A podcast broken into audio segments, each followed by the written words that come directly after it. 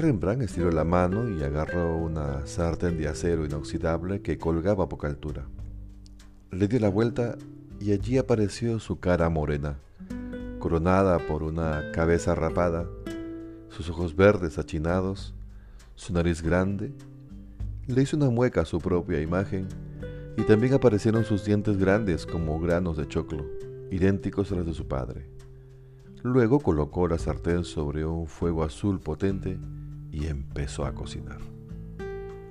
La mano derecha de Rembrandt cogió un dado de pescado, lo envolvió en harina y luego pasó por el huevo batido. Pero antes de soltarlo en el aceite hirviendo, lo revolcó en camote rallado, hasta que el cubo adquirió la textura de un animal erizado. El rugido del aceite cuando el pescado cayó provocó que Rembrandt salivara, imaginando qué delicioso sabría ese cubo frito y crocante un delicioso cubo de pescado frito crocante. Era una buena señal. Repitió la operación rápida y constantemente y en menos de tres minutos la sartén ya se había convertido en un círculo donde nadaban media docena de bocados crocantes. Rembrandt cogió la espumadera que había separado para ese momento y los cubos humeantes pasaron a descansar sobre un plato con papel toalla. ¿Sabes? En unos meses voy a dar una conferencia en España, en Madrid Fusión. Es una feria muy importante de gastronomía. Es un honor, mamucha. Es un privilegio viajar hasta allí y que los mejores cocineros del mundo dediquen una hora para escucharlo solo a uno. A eso me refería con el platillo que dé la vuelta al mundo. Quizás sea la única vez que esos tipos importantes estén pendientes de mis manos y de mi hornilla. Si no los deslumbro en ese instante, quizás nunca tenga otra oportunidad. ¿Por qué no me ayudas? Tú eres buena abuela. Me acuerdo que una vez se te ocurrió hacer un juane con arroz chaufa y no te salió nada mal. Y yo me acuerdo que te quedó delicioso cuando lo probé. A veces me pregunto si no te habré sacado a ti ese gusto por la cocina. Hacía un rato que el caldo de gamitana había pasado a formar parte de una salsa de cocona.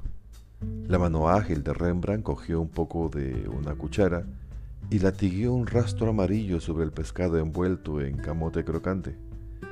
Rembrandt se acordó entonces de una película que había visto hace mucho tiempo sobre la vida de Jack Pollock. Aunque Pollock era un borracho mamucha, un verdadero borracho. Rembrandt cogió entonces un tenedor y pinchó uno de los dados de pescado. Se lo llevó a la boca sin prisa, postergando lo más posible el momento inevitable. El encuentro fue el esperado. Las láminas de camote estaban dulces y crocantes y escondían una textura de músculo suave pero elástico, con el pescado jugoso dentro.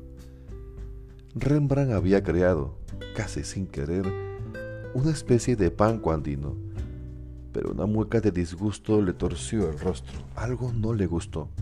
Ya lo había intuido en verdad, pero esta era una de esas ocasiones en que tener la razón era lo último que hubiera querido. La gamitana es un pez delicioso, tanto si se hace frito como en guisos, al vapor, en sopa o como él lo estaba haciendo, en crocantes cubos de pescado. Rembrandt Empujó el plato a un costado y lo tapó con un pliego de papel toalla. Pensó dárselo al portero del restaurante una hora después. Colocó el pocillo de huevo batido en el lavadero, arrojó los cestos del camote rallado a la basura y se dispuso a pasarle un trapo húmedo a los restos de harina sobre la mesa. Quizá fue por la torpeza que tarde o temprano otorga la madrugada o por el afán de terminar rápidamente la tarea tediosa que la mano de se desvió un poco, lo suficiente para hacer que un huevo cayera de la mesa al suelo. Fue un brevísimo estallido que dejó a la yema como un punto de color sobre el linóleo gris.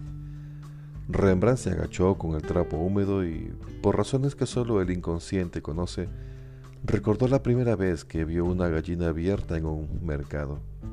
Al ver las yemas de los futuros huevos en las entrañas del animal, no pudo reprimir una mezcla de asco y fascinación. Unos años después, cuando su mamá le explicó que tenía cáncer, recordó la gallina y se imaginó que así debían ser los tumores escondidos en su cuerpo. Rembrandt se acercó al lavadero y dejó que el chorro del grifo lavara el trapo. Lo exprimió, luego lo estiró sobre la mayólica del costado. Caminó hacia la puerta sacudiéndose las manos y, antes de salir, apagó la luz. Chao, mamucha. El aullido de una sirena lejana fue la única respuesta.